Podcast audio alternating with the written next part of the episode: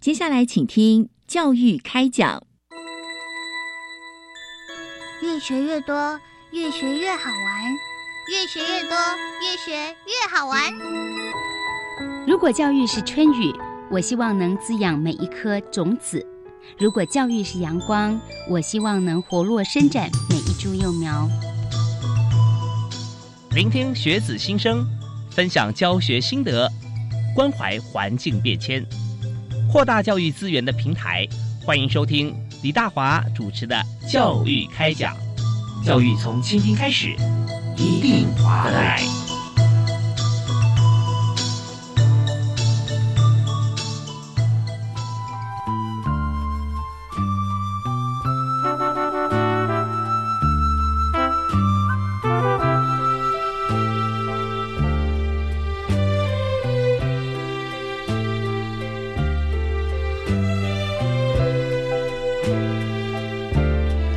各位亲爱的听众朋友，大家晚安！非常欢迎您锁定国立教育广播电台收听《教育开讲》，我是李大华。我们在今天节目里面和大家来分享的话题啊，是跟大家息息相关——环境教育啊，环境环境现在真的要赶快，我们要提振啊，提升我们的环境品质。如果现在呃教育这个事情当然是不可少，但是我们教育就要有行动力，不断的学习，不断的做，我们才来得及啊。那当然我们有很多的资讯来自于联合国，也许十七个 SDG。是这样子的一个指标啊，是我们的方向。但，更多就是我们在台湾在地可以怎么样来做，适合我们的现实现地啊，可以真的做。更大的改善啊，这些方面我相信在每位听众朋友现在心中啊都有一个方向。但是我们今天要给大家一个全方位的一个思考，所以在学校里面我们怎么样来推动呢？我们今天就是由教育部资讯及科技教育司环境科所不断在推的国家防灾青年领袖计划这个部分啊，跟大家来谈谈看啊，我们从这个天然灾害方面啊，能够怎么样来做？预防啊，在年轻人方面如何来参与？当然，重点在我们的教育界啊，我们的师长们怎么样来和大家一起来这个啊传授啊分享像这样子的一个能力。所以今天有三位特别来宾在我们节目线上，第一位为您介绍的是国立成功大学的李方军博士。博士好，大家好，大家好，是非常欢迎您哈。那第二位要为大家介绍的是同学，台南市立土城高级中学的郑佑胜郑同学。主持人好，各位听众朋友大家好，是非常欢迎佑胜。好，那接着我们再来继续欢迎是慈济学校财团法人台南市私立慈济高级中学的卢梦婷卢同学。呃，主持人好，各位听众朋友，大家好。啊，欢迎欢迎三位来宾啊。那我们今天所谈的是国家防灾青年领袖计划这方面，我们首先想先请教一下李博士啊，李老师想谈一下教育部防灾青年大使是怎么样遴选啊？嗯，最主要担任什么样的任务呢？嗯，好的，其实呃，教育部每年都会广邀这个全国的高中生来一起担任我们教育部的防灾青年大使。那我们广邀的话，就是会邀请一年级到三年级的一个。学生们一起来加入，那主要我们就是培养孩子的这个灾害的风险意识以及防灾的知能跟态度等等，同时能够掌握全球的一个防灾教育的一个推动趋势。所以我们在遴选上的话，主要就是透过国内的培训的一个方式，用三天两夜的一个活动。那在这三天两夜的，就是灌输他们一些防灾的概念，特别是希望他们能够有团队合作的精神跟这个解决问题的一个方法。那同时呢，也让他们能够有领导的一个能力，然后最后我们就会呃，就是广邀这些大使，就是这些高中生们来参加我们的一个防疫青年大使。目前来讲的话，有第一届到第三届了，所以我们大概有将近一百位的一个防疫青年大使。哦，那总共三届培育了一百多位啊？对，没错。是。那这三这一百位来讲的话，目前的话，我们有成立防疫青年大使的 IG。所以这些大使们呢，定期就会发布一些防癌知识的一个贴文。除了这个，除了这个之外，他们还会前往到各个学校或者是机构进行一些演讲，就是不外乎就是把一些防灾概念传递给想要知道的一个人。呃，目前的一个方向是这样。那后面来讲的话，应该教部也会邀请这些大使们来共同讨论一个防癌教育的推动。那透过他们的一个想法，让教育部的一个呃推动的方向能够更贴近这些青年孩子的一个需要。嗯，是，所以说呃，他们在这个。呃，整个计划里面，其实，在我们培训的过程当中，哈，那不断的增长，也不断的进步。特别是有时候我们看，不只是台湾议题啊，跟国际接轨，所以这部分真是所有课程设计啊，我们也都是与时俱进，每一年都不太一样吧？对，每一年都会有稍微的一个调整。哦，都会有一些调整哈。OK，那你刚刚提到说他们要担负的任务嘛，对不对？嗯，有对，就是因为我们防癌教育会不断的一个。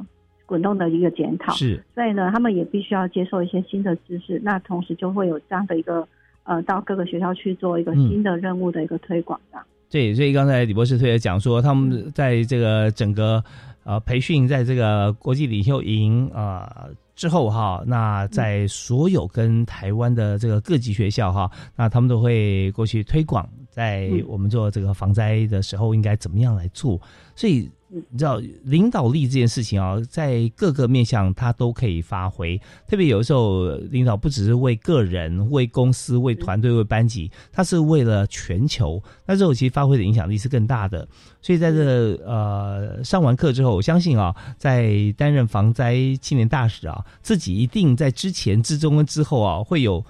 很明显的感觉自己的转变，所以这边呢，我也想请教两位同学哈，来谈一谈，就是对防灾观念哈，在接受我们培训之前跟之后哈，有哪些不同啊？很明显，你举例来说明。那我们女士优先啊，我们先请呃慈济高中的卢梦婷卢同学。主持人好，就是在教育部举办的防灾青年国际领袖营里面，就是我们会学到最新的防灾知识，然后也会借由国际上的议题来进行探讨，然后培养出对防灾职能跟态度有多元文化的素养。然后我们还会跟全台湾各地的防灾青年一起建立良好的合作关系。那在面对灾害来临时，以前的我可能会慌张手足无措，那现在能够沉着稳定的发挥自己的所学知识。然后，并且带动大家一起行动。嗯嗯嗯，是真的。我我觉得知识是很重要吧，就是说自己能够了解全貌啊，然后就知道说啊，我我应该怎么样来做行动。或者怎么样不行动也是一种行动啊！那最主要还跟大家分享。那如果说有实际的一些体验呢，或者说有些我们在教学过程中哈，有些演练，那这样的话，在跟其他的同学哈，或者在这个不同学制的这个学校分享的时候啊，会更加的笃定。所以在呃当灾害来临的时候，需要注意的事项，因为举个例子啊呃，要跟同学在学校分享的时候，那你会怎么说？会怎么做？呃，像是以前呃，同学可能对于防灾意识没有那么重要，然后他们就会觉得，呃，防灾就是每每年都要做的事情，那就是每年都做一样就好。那现在就是强调趴下掩护稳住，那我也会跟同学讲趴下掩护的重要性，然后带领他们一起去落实呃避避难演练。嗯嗯嗯，是，所以说在这边让你去过的学校有随便举一所或两所的例子啊，跟大家来分享。呃，以我们学校为例，嗯，在在防灾，就是呃，学校可能会定期说，哦，九二一大地震的时候会做防灾演练。那可能同学们平常可能就是嬉戏，然后背着书包，就是呃头也没有遮掩，然后就直接跑出门外。那如果今天建筑物倒塌的时候，那他是不是就会因此上？所以我会跟同学讲它的重要性，然后每一个动作所要做落实的姿势等等。所以，那我们这边直接哈跟听众朋友哈来分享，来举个例子啊，碰到什么样的状况啊，那我们应该怎么样做才是正确的行动行为？呃，在台风天，首先就是我们在台风天之前就要准备所需要的防灾用品，嗯，然后呃窗户那些都需要用呃胶带来进行稳固，然后也要疏通排水渠道了，然后以免积水。嗯哼。哦，是，所以这边就我们知道台风讯息以后啊，我们就一定要赶快先做好防台的准备，那这些必备东西都要准备好啊，千万不要掉以轻心。OK，好，那刚才我们分享的这位防灾青年哈大使就是呃慈济高中的卢梦婷卢同学。那今天我们在线上还有另外一位是台南市立土城高中的郑佑胜郑同学。啊，佑胜同学是不是也可以跟大家分享一下啊？就是说你在参加这个培训之前之后啊，你自己感觉最大差别在哪里？我自己感觉最大差别是因为我有被选上出去出国交流，嗯，那我在日本当地呢，也有和多鹤城高中的灾害科学科的同学进行防灾教育交流，透过议题讨论的方式啊，我们了解了双方的差异，也参访了仙台市东北大学灾害科学的国际研究所，了解到近年来日本的教学的实践与研究，然后以及他们是如何落实防灾教育，然后还有他们开发绘制在地的。灾害重建地图和判读灾害潜势图的课程，让我了解到不同国家对于灾害防治有不同的做法，这样子。嗯，是我们到日本，你说那那边是宫城县嘛，是吧？对对对。OK，在日本的东北啊，仙台这些地方，再上去青森，对不对啊？那在。日本的交流啊，您刚提到说在那边取经，特别也学到了很多。那相对来讲，我们去交流的话，一定会把台湾这边的一些做法啊，也跟当地的同学互相来分享嘛，对是。那是不是可以谈一下，就是说具体你分享的部分是什么？然后对方你刚提到的，像这个天然灾害啊，他们是怎么做的？所以有时候他山之石啊，我们也可以学习到什么？是我们这边带过去做交流分享，是我们的。因为台湾蛮多美食的，嗯，所以我们带过去的是有关防灾的避难美食，这样哦，避难美食啊，香鸡饭，然后还有带科学面过去与当地的学生进行交流分享。哦，是那边同学，呃，一定也会觉得非常好奇啊，而且觉得哇，这个都很好吃的食物啊，那他们会觉得说，哎，这跟我们也很像，跟什么地方呢？可以推荐给你啊，彼此有一些互动交流。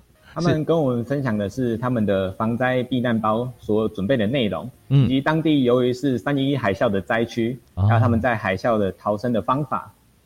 嗯哼哼，是啊，我们这边呃所跟他过去交流是台湾的一些天然灾害。那在台湾呢，其实真的我们的土地哈，老实说，每年呃不同的季节。可以用多灾多难来形容，但是台湾人呢，我们就有这个打拼的精神哈，我们永不服输，而且我们希望说能够把灾害降低、损失降低到最小啊，所以我们有很多的做法，特别是教育部呢也。培训的很多青年大使在这方面哈，给大家正确的观念跟知识，做国内外的交流。我们这边要稍微听一小段音乐休息一下，稍后呢，我继续请教两位同学在交流的过程当中啊，有什么样子的收获？还有在日本的部分啊，刚才是佑胜同学哈，那么他目前是在台南市土城高中。在呃在学的学生哈郑佑胜郑同学再谈一下呃在日本分享他们的天然灾害的做法哈具体来说大概有哪几个动作啊我们怎么样如果深入其中的时候台日交流非常密切哈我们也可以有相关的防灾知识好我们休息一下马上回来。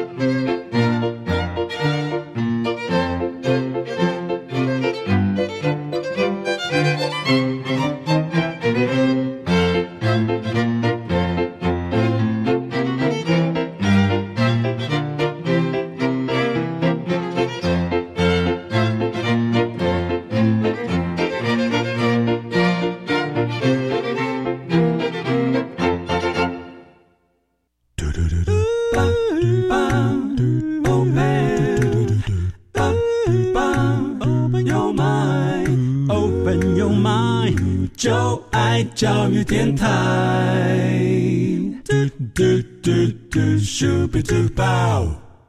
天所收听的节目是在每个星期一跟星期二晚上七点零五到八点为您播出的教育开讲节目，我是主持人李大华。那么在今天现场哦，和大家来畅谈的节目就是在台湾啊灾害，每一年哈，我们都会有一些天然灾害，在灾害频传的过程当中，我们如何能够做好防灾？特别是由这个青年学子啊开始，我们就培育啊国家防灾青年领袖。那这个计划我们都一直在推动，所以在今年呢，我们特别呃邀请国立成功大学的李方。军李博士以及台南土城高中的郑佑胜同学，呃，在台南慈济高中的卢梦婷卢同学哈，三位来宾一在节目里面和大家一起来分享这个重要的议题。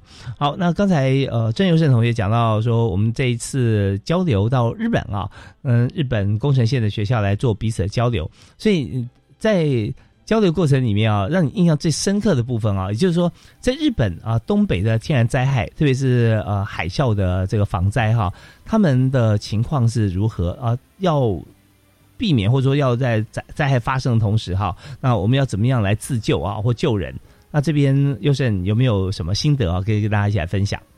我觉得就是他们落实的非常确实哦，因为他们在在灾害来之前就会先教。教育学生如何去判读灾害潜势图，像我这个，假如说我现在这个学校的高度要几公尺来的海啸会不会到达这里？嗯，然后以及他们的逃生路线都会实际过去跑，这样子，有有点演习灾害演习的部分，对对对，对，那他们的学校跟海洋很近哦，对对对，哦，在学校就可以看到海，是就是海啸是在海啸的。显示范围内，嗯，是因为海啸啊，它会无限那个那个长浪哈，无限向内陆来推进，所以我们在这可以看到说它的呃海浪的高度有多高，或者频率有多多快，可能就可以预估说会不会有海啸或海啸发生的时候，我们该采取什么样的步骤，是吧？是是是。嗯嗯嗯，那如果说海啸真的来袭的话啊，那在当地他们是要往哪个方向去逃跑呢？他们会往高的地方去跑，而不是说往什么东南西北哪个方位去跑，是往高的地方，往高处逃才可以逃离海啸的那个侵袭。嗯，是，这是蛮重要的，而且往那个高处啊，它一定是要它的底盘或者说它是一个山形啊，就是说，呃，基盘比较坚固的地方，不要跑到一个好像一个铁架或者什么地方，那那高也没有用啊，因为海水海潮一来哈，很快就会冲倒，就发生危险啊。是，这是郑永胜同学在这个日本哈宫城县在呃。彼此在交流的过程中啊，给大家的一个提点。那当然了，我们在跟海外交流，他们有没有一些问题提给你？就是说，在台湾哪些灾害啦，或者应该怎么防灾？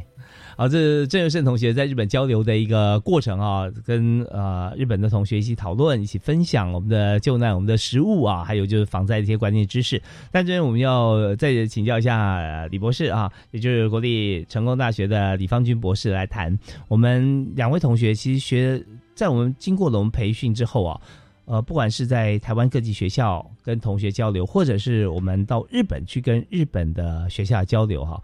我们发现说，在整个成果展现上面哦，我们是不是可以从呃交流的过程中哈，也让同学有哪些的贡献跟收获？嗯，其实这些同学透过我们的培训，其实他们都有一些先辈的知识。嗯，那我们过去来讲的话，其实因为我们都知道三一就是在工程线这边造成很大的一个灾害，所以我们带他们过去那边，其实主要就是学习他们灾后重建这一块。嗯嗯，那也因为。这样的一个灾难事件，所以他们对这个灾害的一个严重程度来讲，会变成是比较呃谨慎的来看待。比如说来讲，我们一般都会觉得说，我们的地震不会就是建物不会垮啦，或者是不会引起海啸。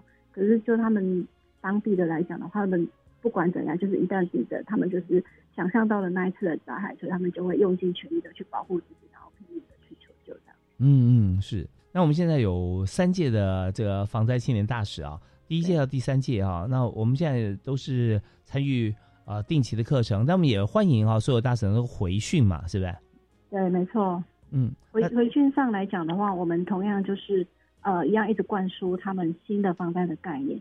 那回训来讲的话，其实就是第一个就是他们有意愿持续的来做这个防癌教育。那所以我们回去来讲的话，其实我们除了增加他们的知识之外，同时我们也会带到学校去。实际的到学校去看一些老师们怎么样来推广防癌教育，那也增加他们的一个新的概念。举例来讲的话，比如说我们带去某间国小，它有一些游学的课程，那我们就会让他们去体验这个游学的路线，怎么样去设计规划，那当中又可以学到哪一些？嗯，是，所以我们在这整个计划过程当中啊，我们让同学亲自来参与。当我们知道说我们要呃走的路线的时候，我们自己也可以来规划规划，而且把自己想要获得的资讯跟知识啊，我们把它放在里面。你知道说我们在整个交流过程中，或整个我们防灾的这个呃资讯交换的过程中，我们可以的达到哪些的目标啊？我们可以有哪些的收获？好吧，那当然在这里啊，我们也要再请教同学啊。那在上课前跟上课后，当然有很明显的不同啊。那但在这个呃国际灾害方面的认识哈，这一点其实也是有时候我们只有在自己的国家里面啊，可能第一个我们要先先了解。那再来就是说，我们台湾不能自外于全球，我们在地球上来看啊，但我们的灾难啊，跟其他的天然灾害比较起来如何，或者有不同的天然灾害，我们又应该怎么样应变？像这方面，呃，佑胜，这你有没有一些像在课程过过程当中啊，你自己的学习？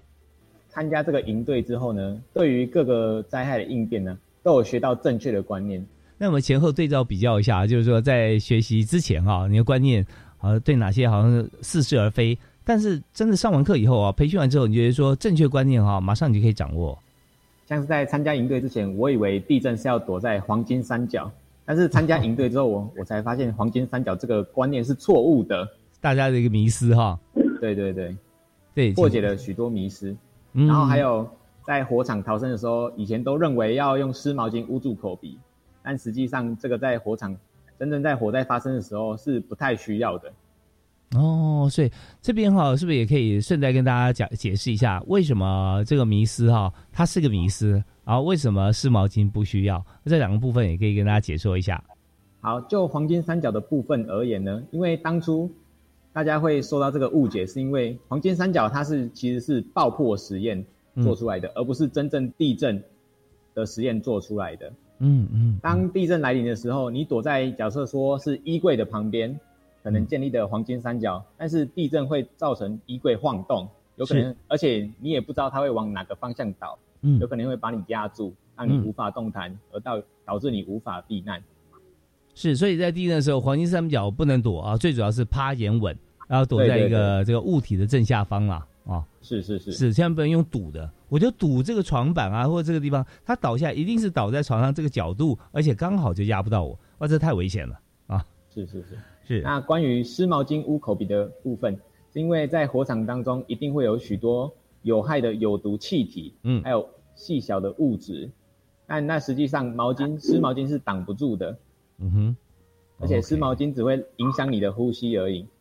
哦，是，就是说，呃，未蒙其利，先受其害，是吧？是是是，对，所以湿毛巾不需要。那有时候真的火场很干燥啊，吸入空气啊会比较比较干热的话哦，那湿毛巾它也没有办法发挥它的作用哦。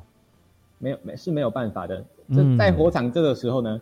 只是需要保持低姿态，然后摸着墙边，这样才能顺利的逃生。哦，所以刚才又是要告诉大家啊，这火场啊发生的时候，如果你所在位置发生火灾火警，那这时候呢，你要采取低姿态。低姿态是为了避烟，是吧？是是是。哦，因为在火灾，尤其是在这个建筑物里面啊，它有很多的建材、家具啊，或一些物品。它烧了以后呢，就很多像金属啊、塑胶啊，像这样子的物品啊，烧就有黑烟。所以如果你还是一样维持站立的姿势或坐坐姿的话，那可能就会吸入啊，而这个很不舒服，最后也没有行动力了。所以呢，我们就是用趴低的角角度哈，呃方式跟姿势，然后爬行出来，赶快哈离开现场。好，那这是在这个台南市啊土城高中的郑佑胜同学，他上了我们的课哈，经过我们培训之后，那真的能够达到国家防灾青年领袖的像这样子一个认知。好，我们这边休息一下，稍后呢继续来针对这个话题来请教啊。另外两位特别来宾，包含国立成功大学的李方军博士，以及慈济高中的卢梦婷卢同学。我们休息一下，马上回来。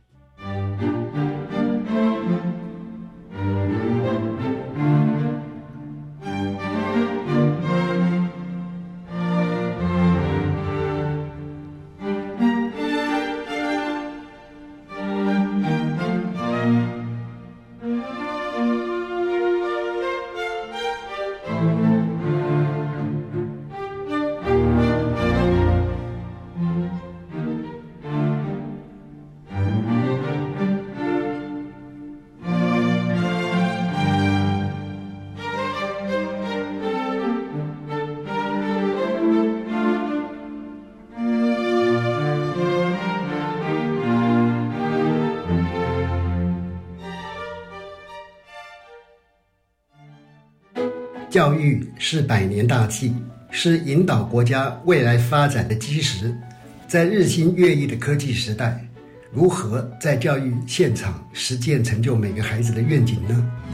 不管是最新的教育政策、创新的教学模式、动人的亲师生互动关系，全部都在每周三晚上六点零五分，由于林谢若兰主持的国教协作向前行。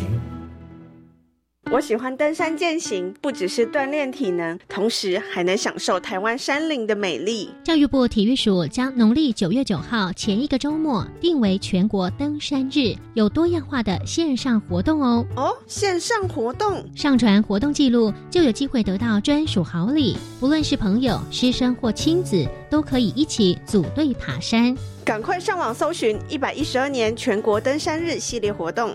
以上广告是由教育部提供。全民防诈，陶哥来喽！大家好，我是曹新成。你知道什么是虚拟货币吗？你知道什么是区块链吗？小心遇上诈骗集团以高额获利、稳赚不赔的口号鼓吹投资。事实上，诈骗集团等你投入大笔金钱以后，就会直接关闭投资网站。如果还有疑问，请拨打一六五反诈骗专线。以上广告由内政部警政署提供。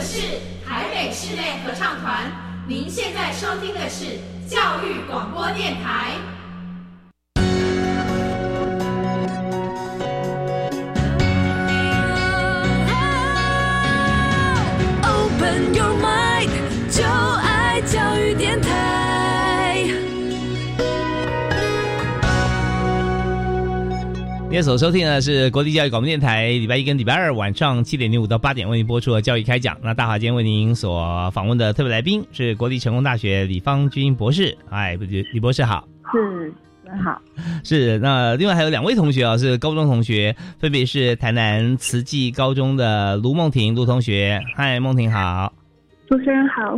啊，以及台南市土城高中的郑佑胜同学。嗨，佑胜好。主持人好，各位听众朋友，大家好。对，我们现在呢是透过我们科技哈远距，用不同的方式来做连线。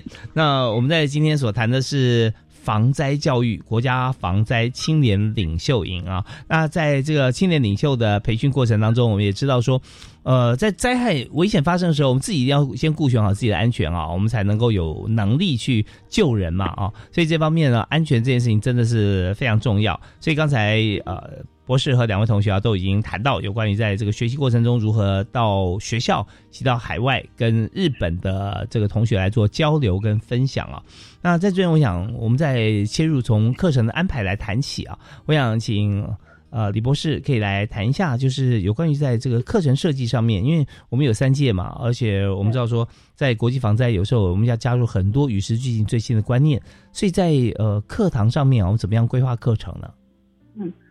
好是，其实，在课堂上来讲的话，我们最开心就是会有一个三天两夜的国内培训。嗯，那这个培训的观念，我们都知道，其实灾害很多面向，包含了火灾、地震、水灾，我们都要在这个短暂的时间之内呢，跟这些高中生讲这样的一个观念。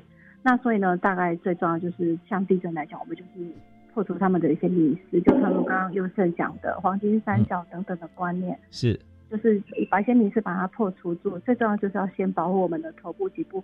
有些人可能会觉得我地震了，赶快先往外冲。嗯，那其实有可能在他往外冲的一个阶段，他可能就会被物品所杀伤。比如说我们呃柜子都会在墙壁的一个边缘处，那如果往外冲的话，打开门呢，或许就会被物品所杀伤。那这个时候可能就是会造成受伤，你连逃出去的机会都没有。所以我们才会想说，在破除这样的一个观念，就是先就地掩护。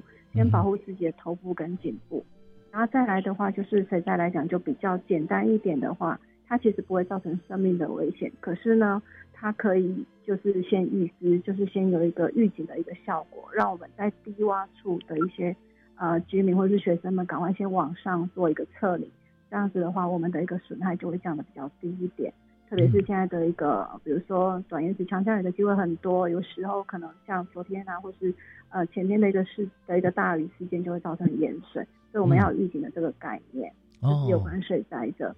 那相对的火灾，同样也是会有一些及时的生命危险。那像刚刚优生讲的一些泥石要破除掉，嗯，然后呢，再增加我们的一个防御的能力。比如说，我们都知道我们要浓烟是很可怕的，所以我们要怎么样来阻隔浓烟？然后呢，第一个就求救的一个部分，他要怎么样来做到这样的一个呃程度跟一个解决的方法？我们主要是培训是这一块。那课程完了之后呢，同时我们也因为我们要他们有一个领导的能力，嗯所以呢，我们也会训练他们的一个口说表达的能力。所以呢，我们会请专业的老师们来培训他们，怎么样把自己的一个知识的东西传递到一个语言，然后跟大家讲。这这很重要啊。对，没错。那所以呢，我们就是会有专业的老师们来跟他们讲说，你怎样做一个表达，那你的表达要怎么样强而有力，然后你就是重点是要跟大家讲你要传输的东西是什么。嗯嗯。那这是基本的一个课程。那除此之外呢，我们还会训练他们要做一个行动的方案。最主要是从自己着手，从自己着手的话，有这样的概念。那他如何来影响他的家人？所以呢，他们如何来设计自己的家庭的避难防灾？那有的家庭的概念之后呢，再往外带。比如说学生来讲的话，那班级要来怎么样来做一个呃防灾的一个概念的传递？以上就是我们在在三天里来很急速的要灌输他们这样的观念，所以他们都是很一直头脑在。一直在转，一直在转，是，所以不断的吸收新的资讯，而且还要想说，还要消化一下，怎么样把这个 out input 变成 output，对不对？对，要沟通啊，沟通什么事情很重要？大家有没有时间听我们沟通这么多？所以简短的时间讲重要的事情，好吧？那在这边我们要先请教一下哦，我们请梦婷来跟大家来分享一下，你觉得这三天的课程里面哈，你觉得？嗯，让你印象最深刻的是什么？在三天的课程里，我印象最深刻的部分就是呃水呃博士所教导的水闸门。因为一开始的时候，我们小组的组员其实并不熟悉，大家都是来自全台湾各县市的伙伴们。嗯，然后我们透过水闸门的设计，一开始我们经经历了很多次失败，然后在经过老师的教导之后，我们最后能够成功成功将。水堵住那一刻，大家的心其实是凝聚在一起的啊，是，所以，我我们的场景是在哪里？怎么样去堵这个水闸水闸门呢？它是使用一套教具模型的方式，然后由博士在前面讲解，然后我们实际下去实做，然后在错误中学习我们如何更进步的呃的操作。嗯嗯嗯，就我们要问题解决，然后我们做做成功以后啊，它就可以显示出来，我们真的把水都挡住了，对。是，那如果把这样，这是一套在等于是在资讯软体上面的一套一套系统吗？就是我们在电脑前面操作吗？它是使用教具模型哦，教具模型是是是，所以有真实的水对。呃，就是水库的那个模式，然后把它缩小版。哦，OK，所以这边大家也可以采取这个很务实的方法。如果说这次我们可以成功的完成的话，那我们到了实际的现场啊，我们也可以用像这样子一个模型的概念去实践我们想要做的事，对对。OK，那这很棒啊！这直接在课堂上我们就可以完成，像这样令令你印象非常深刻。那刚才有提到有关于沟通这件事情啊，我发觉两位同学啊，你们沟通能力都非常好哎，所以是。本来原先天生就这么好呢，还是上了课以后会变得更好？其实我原本其实其实生性是比较害羞，就是没有经过训练的话，就是没有办法那么顺畅的讲出。然后遇到大型场合的时候，其实内心都会有紧张。但是在课程之中，老师会让每一个人上台自我介绍，那一刻就是你看到同学就是。呃，那么勇敢的讲出来，那你就会被激励到，所以你也觉得哦，我自己不能输，然后 别人都那么优秀，我也可以变得更优秀，所以自己就会慢慢的进步。然后经过就是我们会去呃学校或者是机构去讲解，然后经过教育部的培训之后，我们也比较能侃侃而谈的叙述正确的防灾知识等等。哦，所以说真的学习是非常管用，而且集体学习啊，大家可以互相观摩，哦，感觉很好。你觉得说在这个学习沟通的过程里面啊，让你觉得？呃，最收获最大的，好比说，本来从很好像比较害羞啊啊，比较木讷，比较不太善于表达自己意见，到现在可以侃侃而谈。你觉得中间的关键哈，如果列出有三个重要重点的话哈，你觉得会有哪三点可以跟大家分享？怎么样从不敢或不想开口说话，到你可以说话说出来，让大家都能够受惠？呃，第一个就是动力，嗯，就是这件事对你所，嗯，你为什么会想做这件事？像之前在国际领袖营的时候，就是因为希望自己能获得呃出国的交流的机会，所以就会自己会更勇于的表现。是。然后第二个部分就是同才，因为同才相互之间会有竞争力，然后从他人身上也可以学习到自己没有的部分，然后也可以检视到自己的缺点。嗯嗯嗯，是。那有动力，有同才。那如果还有第三个部分的话，你觉得是最后有哪一件事情让你加把劲？第三个部分可能就是呃自己内心的成长。哦，这很重要哦。是一开始有动力、有动机，然后我们要去沟通，然后说啊，我们跟谁分享？那接着有通才，我们会观摩到彼此之间的成长。那第三个就是自我的成长啊，会会观察到自己内心成长，会让你更有信心嘛？是。还有加上不断的醒思自我，所以每一件事情完成之后，好好的反思自己，才会下一次会更进步。是，那所以你在沟通之后你会醒思，那么在沟通之前，你会对着镜子看自己讲话的样子吗？或者你会不断的练习吗？呃，以前其实不会，以前没有那么常上台演讲，有时候就是可能觉得哦，准备一下就会上台。可是现在面对的是个呃更重要的就是大众们。然后你要传达正确的防灾知识，你很怕自己会讲错地方，那就是要好好的不断的练习，然后检视自己的内容。嗯，是，所以这边就不断的练习，会发觉每次练习是不是都会有成长？对，自己也会做记录，甚至拍下来，会不会？对。可能脸歪嘴斜之类的。对，我们知道说现在的科技工具啊非常方便，大家这个人手好几机，我们可以记录下来。那我们知道说，哎，我们这手机容量啊是非常非常珍贵的，大家记得一定要哈呃做值得的事情。所以我们拍摄的记录啊这些方面都是觉得非常值得哈记录下来的。就像我们现在练习啊自我练习如何成长啊，那不断醒思，醒思要有依据嘛。所以刚才呢我们就。听到啊，在今天节目里和大家分享的台南慈济高中的卢梦婷卢同学有提到说，他是有动机、有动力去宣导，然后看同才的表现啊，啊，再来不断的醒思、拍摄来练习哈，增加自己的自信心，真的做的不错。好，那我们休息一下，稍后呢，我们继续再请这个郑佑胜同学跟大家一起来分享啊，在学习过程当中啊，自己看见了哪些成长跟进步啊，还有就是帮了大家什么忙。当你觉得你的能力付出，然后协助大家之后，心中的感受又是如何呢？我们休息一下，马上回来。Open your mind，就爱教育电台。欢迎继续回到教育开讲的节目现场。我们知道说，这个时间的推移啊，防灾这件事情，不论任何一个时代啊。都是最重要的一件事情，因为我们人活着就要争取啊。好山好水好空间好贡献，但如果说有防灾的话，记住第一点就不是说防呃灾害发生的时候要怎么做，而是灾害发生之前，我们是不是就可以做好预防？那今天我们要谈国家防灾青年领袖营领袖计划这个部分呢，我们邀请三位特别来宾啊，两位同学跟一位博士老师，是国立成功大学的李方军李老师啊，李博士。那另外就是台南市有两位同学，一位是郑佑胜郑同学是在台南。市的土城高中以及台南市慈济高中的卢梦婷卢同学啊，那三位来宾刚在节目里面都和大家分享在授课的过程啊，在国内国外分享的经验啊，还有就是自己的进步在哪里。所以我们在这个阶段哈，我们还剩下大概十分钟左右时间哈。我们首先想请教一下郑同学哈，郑佑胜同学，嗨，佑胜好，主持人好。是我们刚刚提到，就是说你在这个台湾还有在日本啊，都跟大家来分享。那我想谈一下，就是说你自我的成长进步啊，经过了国家防灾青年领袖营之后啊，你这三天的学习过程里面，那你觉得之前跟之后自己最大差别在哪里？我觉得我自己最大差别是在于我自己变得更有自信，因为在这个嗯嗯是，请说。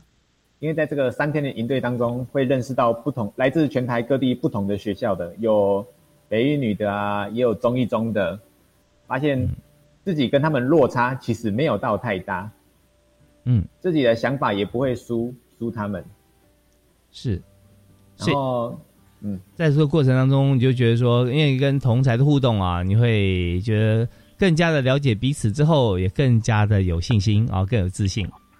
对对对，啊哈。再加上，我觉得第二点是我找到自己在团体中适合的角色。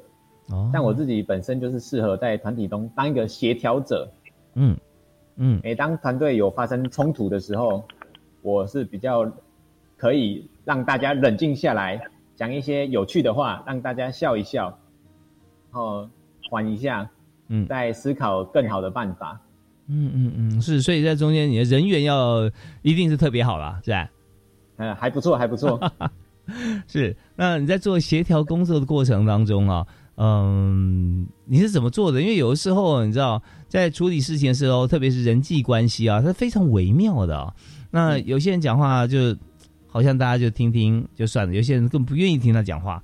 可是以你的例子来讲啊，几乎假如说碰别人碰到什么困难，或也许吵架闹别扭，那你一出现，大家就可以调和顶耐，呃，化解彼此。啊，那你是怎么做到的呢？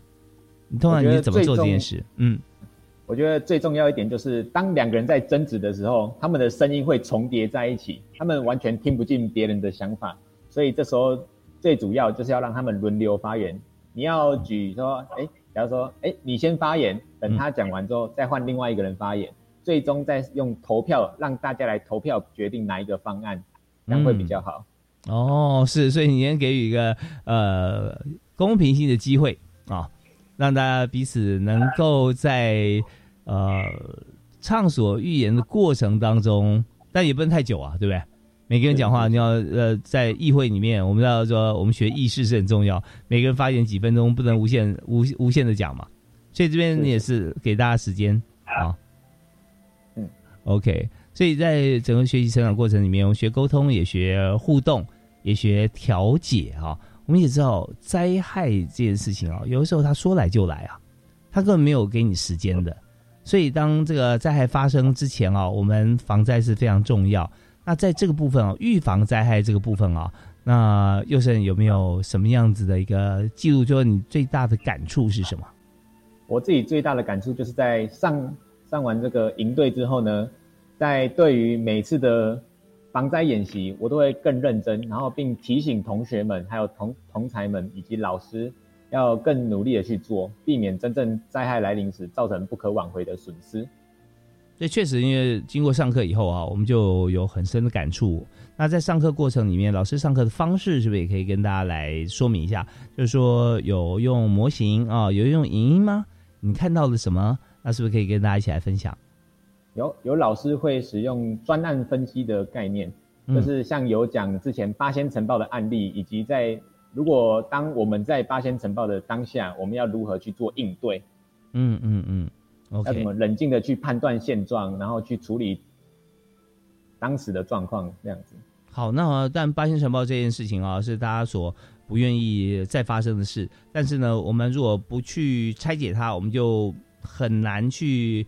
让未来可能发生的情况底下完全杜绝灾害，所以我们如果说请右胜谈八仙城报以城报这样的灾害来讲的话，哈，如果这时候我们又发生了在呃不管任何场地发生这个事情，你觉得第一时间你会怎么处理呢？我觉得第一时间的话，大家一定都会慌张，慌张这个是无可避免的，但是要如何在这么慌张的情况下，要先冷静下来判断现状，这才是比较重要的。嗯，OK，那冷静下来的话，因为那时候可能拿着麦克风的人早就已经丢在地上了，所以大家已经乱成一团。我们那时候就要先掌握话语权啦，对不对？我们要先跟大家来宣布，教大家怎么做。因为你是防灾大使啊，啊，所以你会跟大家讲说，先稳住啊，然后再看怎么样来进行。所以这一部分啊，真的就是我们学了之后，我们就想到说，有很多地方我们可以运用。好，那接着呢，我想和大家来分享，也请教两位哈，请教博士啊，就是说我们现在要去一所学校，面对一群朋友哈，一群学生，那可能是一个方法，但是毕竟大家时间方面啊，时间很有限的，我们希望在最短的时间之内，把这重要议题跟内容传递给所有需要知道的对象。所以那这个时候该怎么做呢？哦，有没有什么样新的方法？所以呃，博士是不是李博士先跟大家来揭示一下？那这边有没有引导指导同学或同学自己做的很好，但是在哪一方面可以扩大的宣导？刚刚有提到，其实现在的签到是有经营 IG 嘛，嗯，那我们除了这个之外呢，其实像他们去年自己拍了一个影片，就是透过专业的摄影把它拍成一个叫做呃妨碍教育的一个宣导。那也透过这样的影片广广，就是大量的一个宣传到各个国中小，让大家能够看到这样的一个影片。那其实影片的内容就是讲一些呃迷思的破除。所以我的意思就是说，除了我们面对面的一个宣导之外，其实透过一些网络啦，或者是一些影音的一个东西，可以更大面向的给。我们的全国的一个民众知道，这就是他们能够做的一个事情啊。是，所以我们呢，透过大家，尤其是年轻人哈，年轻朋友现在比较熟悉的这个获取知识或资讯的管道，你现在像是 I G 啊、F B 啊、Y T 啊哈这些，或者有些可能是使用抖音或者其他的方式，或者班上其实都有赖群啊。那我这边要请教两位啊，高中同学来谈谈看，怎么样在。宣导的选择工具上面哈，还有就是它内容素材的制作上面该怎么进行？所以这边我我先请教卢梦婷卢同学。关于影音素材的话，现在人通常比较常使用，就是比起 FB 的话，比较常使用 IG。那 IG 是给年轻人的部分，那 FB 比较属于呃年纪会比年轻人再稍长一点的人也会有使用。然后我们的素材选择的话，会选择比较贴近现在的时事。可能现在有一个搞笑的影音出来，那我们可能就用这种方式去传递，希望能将触及率扩大。然后我们资料审核方面也，因为我们是呃要传递正确的防灾知识，那也会给教育部那边先审核通过。嗯嗯嗯，是好。那我们这边举几个例子，你现在有没有做一些作品出来？呃，如同刚刚博士所说的，呃，九二一大地震的时候也有做一段影片，嗯，就是向各级学校宣导。呃，设计游戏的部分，就是我们去学校演讲的时候，也会用设计游戏。每一个年龄层都会有不同的呃需要去介绍的部分。那可能幼儿的话，属于认让他们认知正确的安呃，让他们认知什么叫做呃火，或者是什么叫做正确的认知行为。然后国中生年长一点的话，国小国中，那就是可能教他们如何去呃国国高中的话是教他们如何去引导。然后高中生可以是如何去学校，去协助学校、协助社区等等，每个年龄层都会有不同的所对应的方式。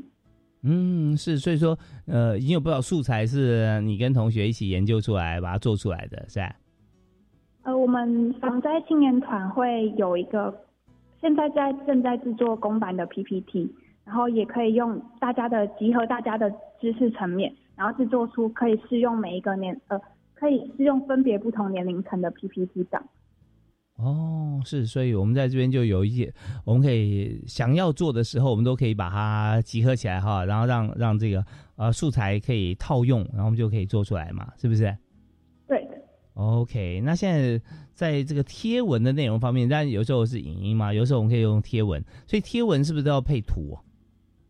对，那贴文的图我们也会有美宣组，就是自己呃自己手绘。然后内容的话是由各个防灾青年大使下去撰写，由我们呃由干部权限发想出计划，然后交由底下的伙伴们一起撰写。嗯嗯是，所以随便举一个例子啊，在贴文是怎么发，他用的这个语句啊啊，或者说他用图片，先跟大家来分享一下，因为我们是广播的媒体啊，所以我们可以用这个描述，然后让大家看到这个视觉，所以我们在这个。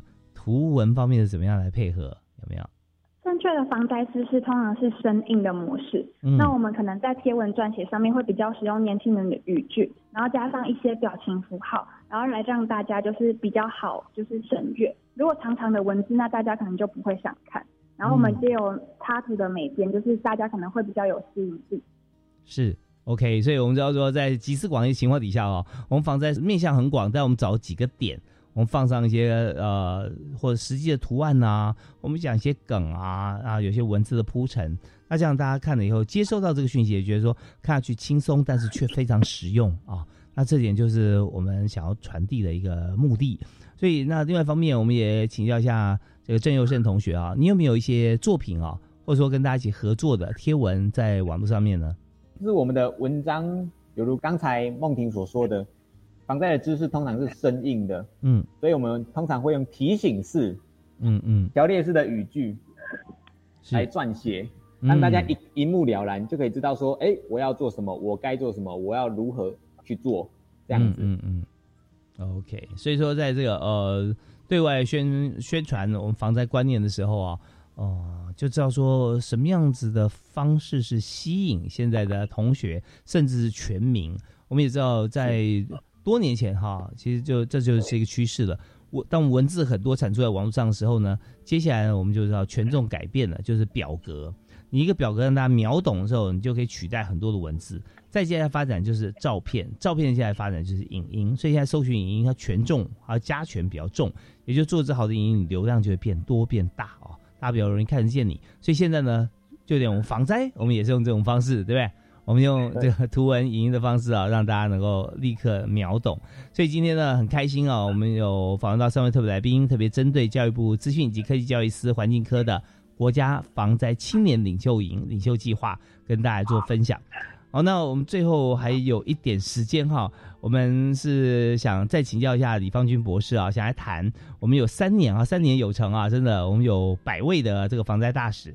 那么第四届防灾大使啊，我们是不是什么时候开始招募啊？是不是欢迎同学来报名？对，今年来讲，我们要招募第四届。嗯，那这三届呢，有些是已经现在已经大学生了。那其实。呃，想要跟大家分享，就是这些大学生他们也针对着一直对防癌教育的一个热忱，所以他们也都选择了防灾相关科系。比如说，有些会选择呃救人的医科，有些会呃针对他们的一个领域设计一个新的防灾的预防的一个设备。嗯，那所以他们就就读了工业设计系。那甚至有些是对经济有兴趣，他就去把这一个呃防灾保险的意义把它导入。所以呢，其实我们防灾教育。的一个面向很广，那相对的，他们学到之后，其实呃所开阔他们的一个领域会更多。那今年来讲的话，我们预计可能在最近会公布，那也希望大家就是国三的一个应届毕业生到高三，呃高二、高三都可以来申请我们的一个防疫青年大使。那我们就会透过呃培训课程，然后呢让他们理解一些防灾的知识。那同时有意愿担任大使的人，当然就会像现在的一个幼生跟梦婷一样，就会。呃，更有多元的一个面向的发展。嗯，是我们呢，真的很感谢国立成功大学的李方军博士啊，在整个计划推动过程中，不断是呃跟大家来一起哈。呃，推动防灾的重要观念，同时也制作了很多的像是课程的方向啦、教材啦啊，跟同学一起来呃继续啊校学相长，然后往前推进。那也感谢今天两位同学啊，在这个啊土城高中的郑永胜同学以及慈济高中的。卢梦婷卢同学啊，那两位在这个学习过程中，不但是学会了这个防灾方面相关重要的知识，同时呢，对于自己的未来啊，怎么样在这个方向啊能够发展，甚至对未来学习可能系所的选择、职业的选择，也都会因为像这样子一个呃国家防灾青年领袖培训营啊，会有重大的突破，而且呢，在这边还有很多附加价值，因为我们要宣传。我们要协调，所以在梦婷方面哈，他的沟通能力哈可以进步破表 啊。但我知道你本来就很有想法，但是比较不善沟通。但是现在呢，发觉说你很很能够侃侃而谈。那么佑胜呢，现在呃也很能够和团队之间哈做一个调和顶耐的一个协调工作。这些都是人生当中哈别人拿不走的含金量的知识跟能力。所以这边呃要恭喜两位，同时也谢谢啊。李方军，李博士，谢谢您。好，那我们真感谢三位特别来宾啊，谢谢接受接受我们访问，谢谢。好，谢谢。也感谢大家收听教育开讲，我们下次再会呀，谢谢。好，拜拜。拜拜拜。